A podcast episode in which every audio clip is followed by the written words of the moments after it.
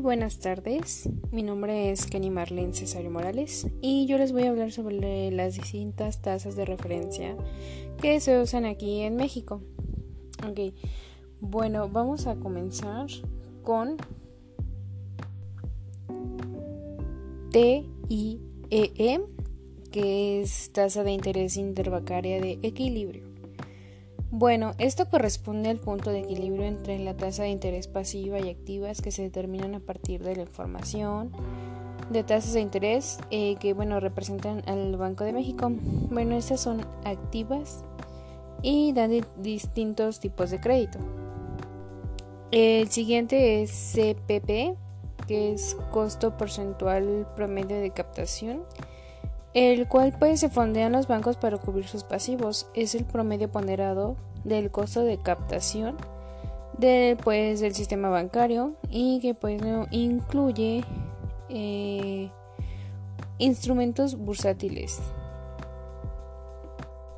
Otro de ellos es el CCP, costo de captación a plazo, Banco de México, que pues es la estimación mensual por concepto de tasa de interés de los pasivos a plazo eh, en moneda nacional a cargo de las instituciones de banca múltiple. El CCP puede utilizarse pues como referencia para determinar la tasa de interés de créditos denominados en pesos. Otro de ellos es CETES, certificados de la Tesorería de la Federación son títulos de crédito al portador denominados en, moneda nacional a cargo del gobierno federal.